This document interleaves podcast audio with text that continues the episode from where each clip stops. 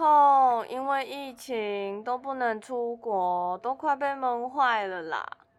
想出门走走吗？没问题，那就跟着我们一起打开艺术任意门，一起探访世界各个城市的艺术作品吧。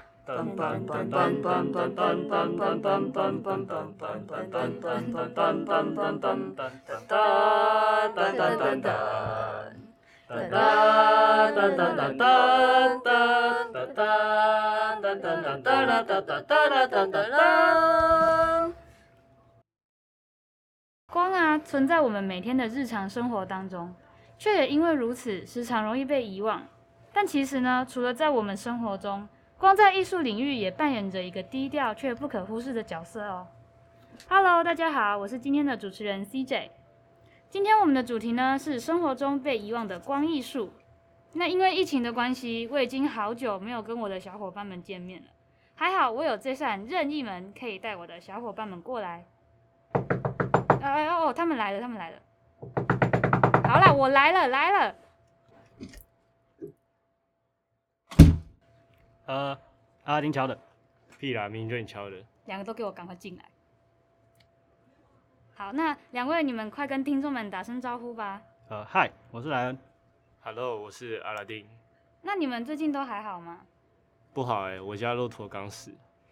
呜，真的哦，我很抱歉哦，没事啦，我家还有三十九只。啊。说到骆驼，你们有听过地有骆驼吗？啊，那什么啊？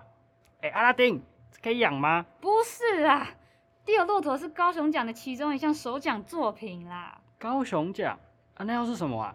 高雄奖啊，就是高雄市立美术馆从二零一八年开始每年举办的一个奖项。哦，哦，哦是哦，好，那这个奖项呢是以五个主要的创作类项来进行甄选的。他们展览来自各种风格的艺术家作品，并且介绍他们的艺术理念。哦，原来如此哦，真想知道迪欧骆驼到底是何方神圣哎。哈啊，那里不就有一扇任意门？好主意！诶，那阿拉丁你就负责带大家去看一看地有骆驼吧。哈，啊为什么不是我去？啊，不是，人家的骆驼才刚走，你就让他去疗疗伤啊。哦，真快，咻一下就到高美馆了。诶，那不就是大名鼎鼎的地有骆驼吗？但在骆驼旁边怎么有一个神灯？难道是知道阿拉丁我要来特别放的吗？我来去抽几下神灯召唤精灵出现吧。咦，怎么没反应？他还在睡觉吗？嗨，你好，我是精灵，请问你拿着我的茶杯做什么呢？吓我一大跳，你就是精灵，但你怎么不是从神灯里出来，而是从我后面走过来呢？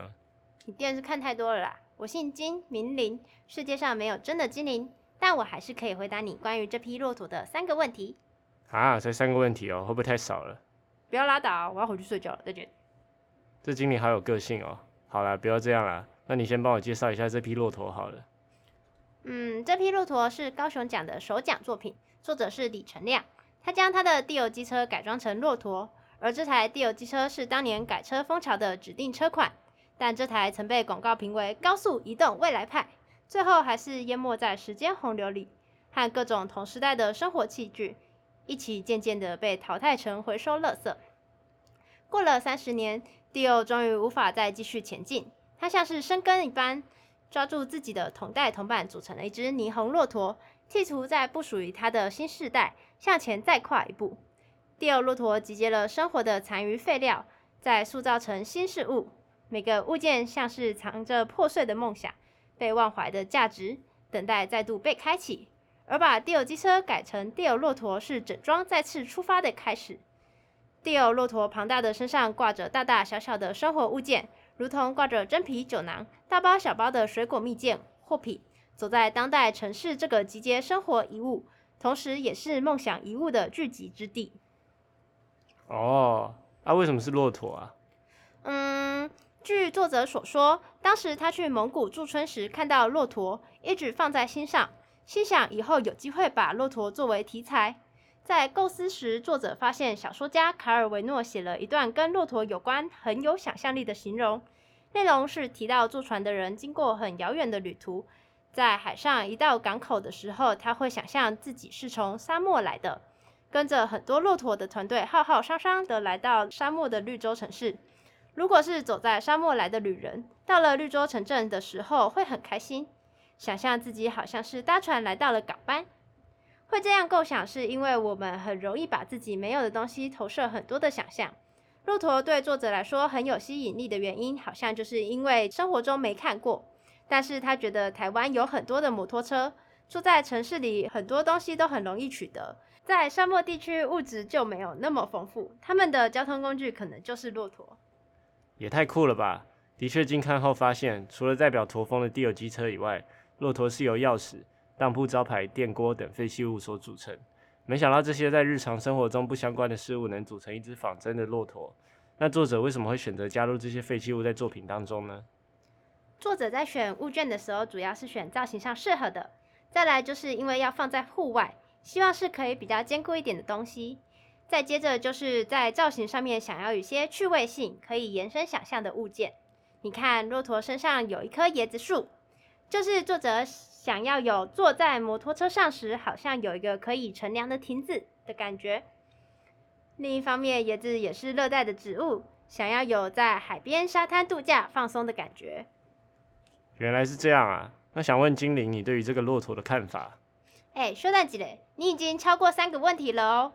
但是看在你这么有好奇心的份上，我就再多送你一个问题吧。嗯，我觉得这是一个非常有想法的一件作品。他所使用的材料都是生活中不起眼的废物，但却能将它们结合起来，创造出新的事物。而这部作品在高美馆展前是在台北展出的，仿佛骆驼从台北长途跋涉到高雄，完成地有机车和废弃物小伙伴们的未尽之志，为作品的完整性添加了一份诗意。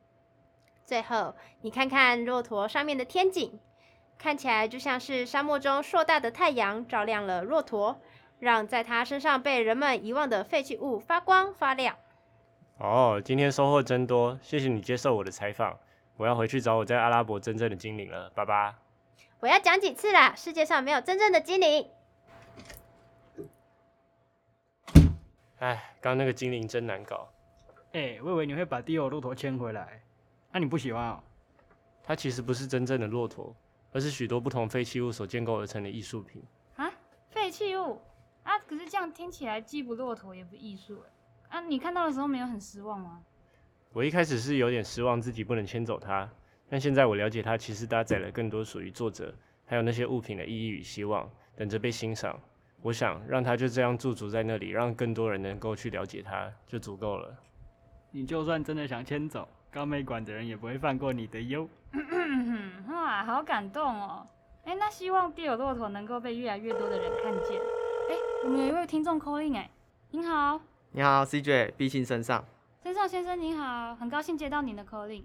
我刚刚听完阿拉丁的经验分享啊，我觉得很感动。那我也想介绍我家这边的艺术品。真的吗？哎，好啊，那是什么样的艺术品啊？呃，用讲的你没办法体会它的美，我能邀请你到现场欣赏吗？哦，好啊，刚好我们有这扇任意门哎。那身上先生你在哪里啊？我现在过去啊。哦，你你现在过来吗？好，但你可能要等我一。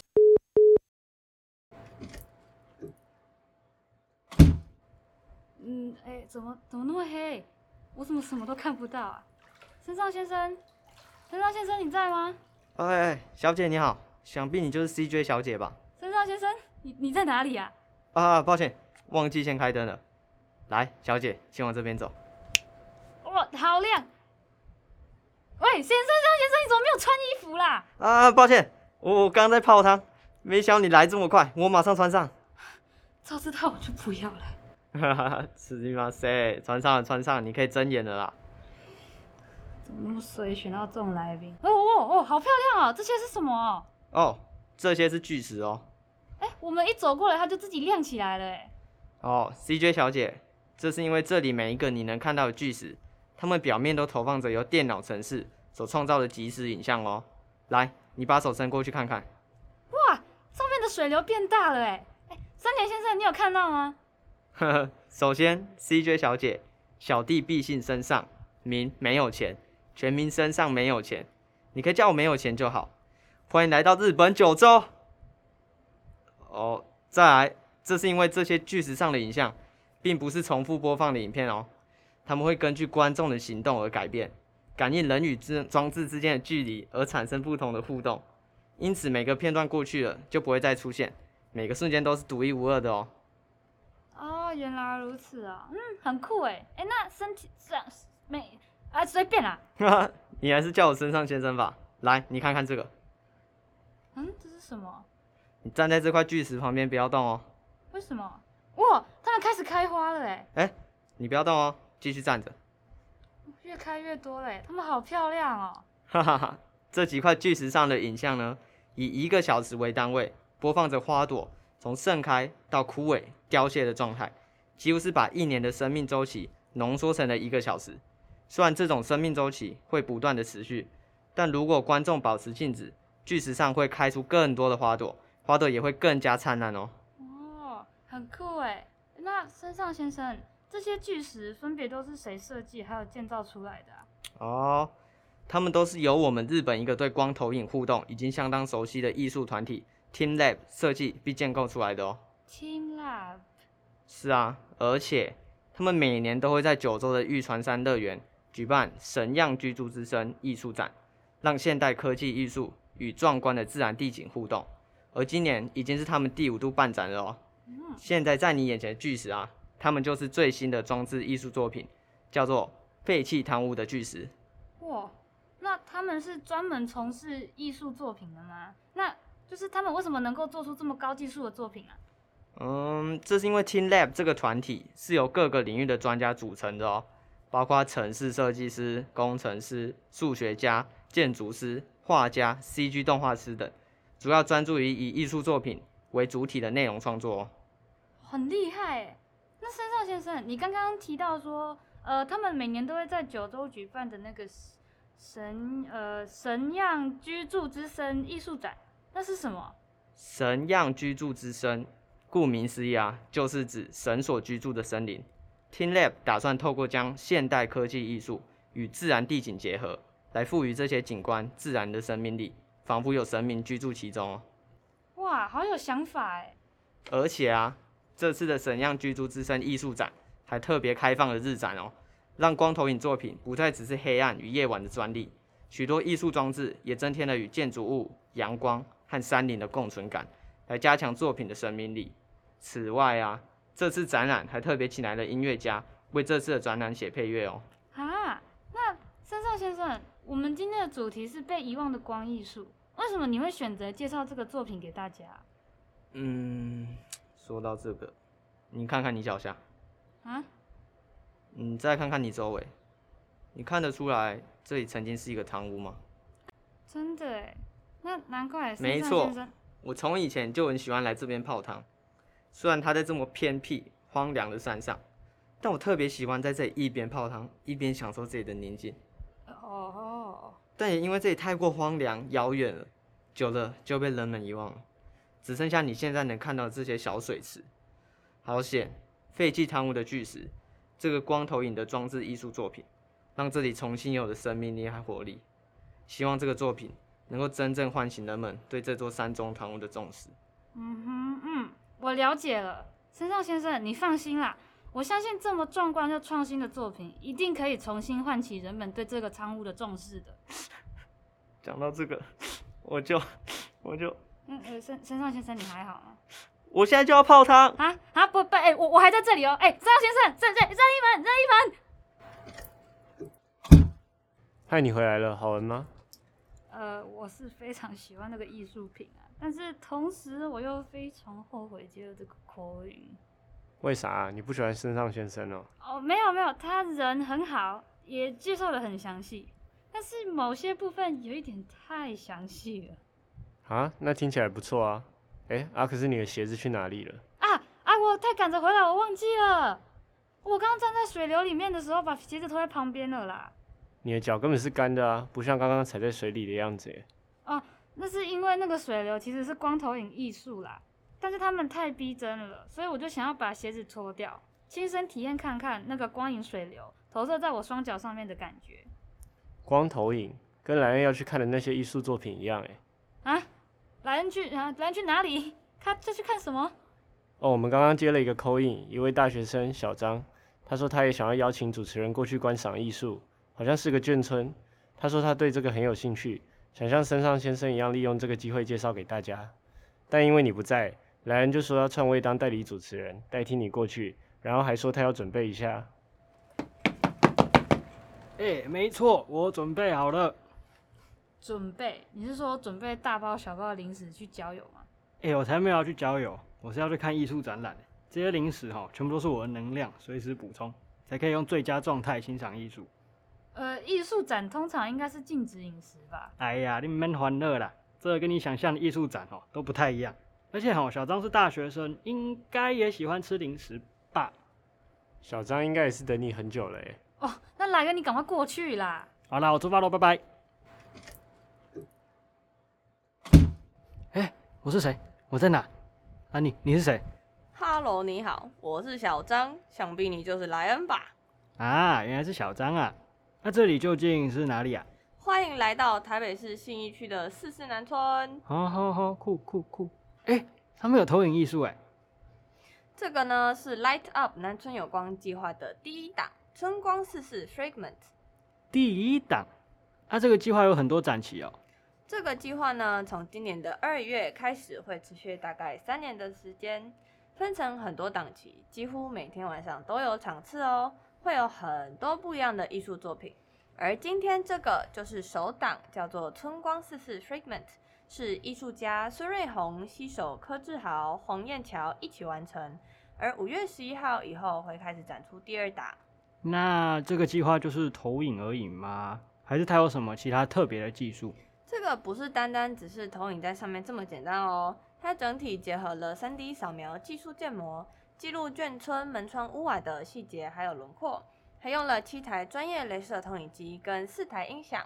哦，而且呢，它不选择在斑驳的建眷村建筑外加贴材质，而是像创作者说的，拥抱它的材质，不规则的表面反而是好的，成品不用刻意上材质，就能很有温度。每次演出之前也都会再仔细调整，确定位置都是对的。哦，原来是这样子啊。话说，为什么这里要叫四四南村啊？这边早年的住户均为联勤第四十四兵工厂的厂工，所以才叫四四南村。啊，这里现在还有人住吗？早期有不少人住在这里，但是生活条件不太好，很多人在一九九九年的火灾以后都搬走了。后来很多人想拆除这个眷村，但是众多文化界人士反对全数拆除，要求保留部分具代表性的建筑，也留住眷村文化。后来呢，政府在二零零一年决定保留。那春光四四 Fragments 的内容是什么啊？关于四四南村的过去吗？嗯，在《春光四四 Fragment》中，剧情大概像是兵工厂历史、居民的过去、都市变迁、火焰，还有未来时光胶囊。它从居民的生活到遭火焰吞噬，再到都市蓬勃发展，都展演在四四南村斑驳的墙上，像给了四四南村说出自己故事的机会，包含了过去跟对于未来的想象。哎哎哎，那小张，你在接触到 Light Up 南村有光以前啊，对于眷村的意向是什么啊？嗯，我自己对于眷村的印象就是旧旧的，没什么人，大多是老人家在里面拉拉舌。嗯，我平常在经过这个眷村的时候，常常会觉得暗暗的，甚至有一点死气沉沉，不会想要靠近看。白天的时候呢，即使有市集啊或是活动，人潮也都会在天黑以后自动消消失。啊，听起来有点冷清哎。哎，但是还好有 Light Up 南村有关的计划，让大家能够留下来看光艺术。话说，小张，你能不能说一下你为什么喜欢这个作品？给我三个原因。呃，第一个是它用朴实的背景搭配绚丽的色彩，让缤纷的光艺术投影在建筑凹凸不平的灰泥表面，搭配屋顶的瓦片，跟其他平面作品的效果很不一样。嗯，然后第二个是透过长期计划推广，还有提携年轻艺术家，提供多一点展演机会。Light Up 南村有光，联合多位艺术家呈现出多样化的作品。虽然展演的档次目前只有两档，但是我很期待之后南村有光会迸发出什么令人惊艳的作品。呃，再来是第三个，是他表现出对于眷村未来的憧憬，让我在看到这个计划之后，开始期待四四南村以后的发展。这个眷村会持续的有人潮蓬勃发展，成为一个热门的观光景点吗？还是当这个计划结束之后，就又变得没有人，变回昏暗，看起来没什么希望的地方了？好好好，懂懂懂。哎，问你最后一个问题哦，你觉得白天的市集跟夜晚艺术作品的展演啊，能真正有效的启蒙跟照亮四四南村吗？嗯，身为在地人，当然是希望四四南村可以有热闹的感觉。白天的市集已经有帮助这块土地活络起来，而 Light Up 南村有光这个计划也让那些逛完市局散去散去以后的人潮能够逗留的久一点。实质上，在夜晚照亮，意义上也将市集结束后黑压压的四四南村注入生气，让眷村脱离在都市发展下被遗忘的形象，而是一个能透过与市民互动激发创造力及反思的媒介。小张，谢谢你的介绍，哎。春框四四 Fragments 真的好好看哦，我之花每天来看，顺便来找你玩。哦，对，我刚忙着看作品，差点就忘记了。哎，小张，你要不要吃零食？呃，我觉得还是先不要啦，毕竟我觉得我没办法每天都跟一个这么多问题的人相处，呃，而且我不喜欢吃零食，哎。小张，你还是赶快回去吧，莱恩。我回来了。嗯，你怎么还是一样大包小包回来？因为我太认真在欣赏，还要问问题哦。而且，呃，小张不太喜欢吃零食。他是不喜欢你吧？呵呵。哎，他才没有不喜欢我，好不好？他刚都有认真在回复我的问题。真的吗？那你问了那么多问题，你有什么收获吗？光艺术吼，让原本荒难被遗忘的眷村变得跟我一样活泼了。哎，啊，听起来不是什么好事。哎，哎，阿拉丁你很坏。南村有光可以让整个眷村都再度活络起来。我看到很多人停下脚步，一起去欣赏光头影艺术啊，我觉得很感动。跟我一样活泼明就很棒。哼，好啦，听起来确实光头影艺术啊，赋予眷村新的生命力，就像洒落在蒂尔骆驼身上的阳光，还有在汤屋巨石上面绽放的花朵影像。哦，今天真的有好多意想不到的体验还有收获诶。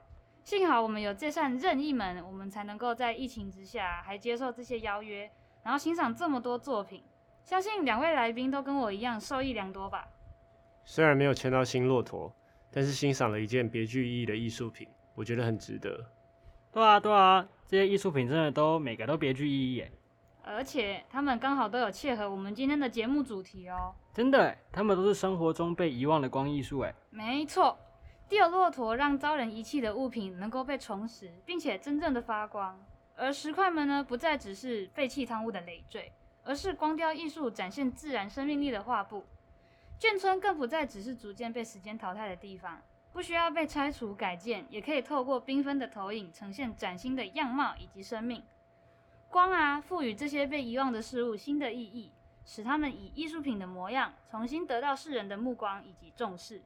今天这样体验下来，光真的是我们不可或缺的元素，诶。希望透过今天的节目，听众们能够跟我们一样重新审视光的存在，相信我们会有越来越多的新发现的。嗯，那我差不多要回去喂骆驼了。哎哎哎哎，那我跟你一起去好了，这些零食啊可以分给他们，不然哦我自己好像也吃不太完。哎，好啊，哎，我也想要骑骆驼，哎，那我就用任意门跟你们一起回去啊。哦，那我们今天的节目到这边告一段落喽，感谢各位听众的聆听，也谢谢各位来宾以及 Colin 的参与。我们下次再一同开启这扇艺术任意门，大家再见，拜拜。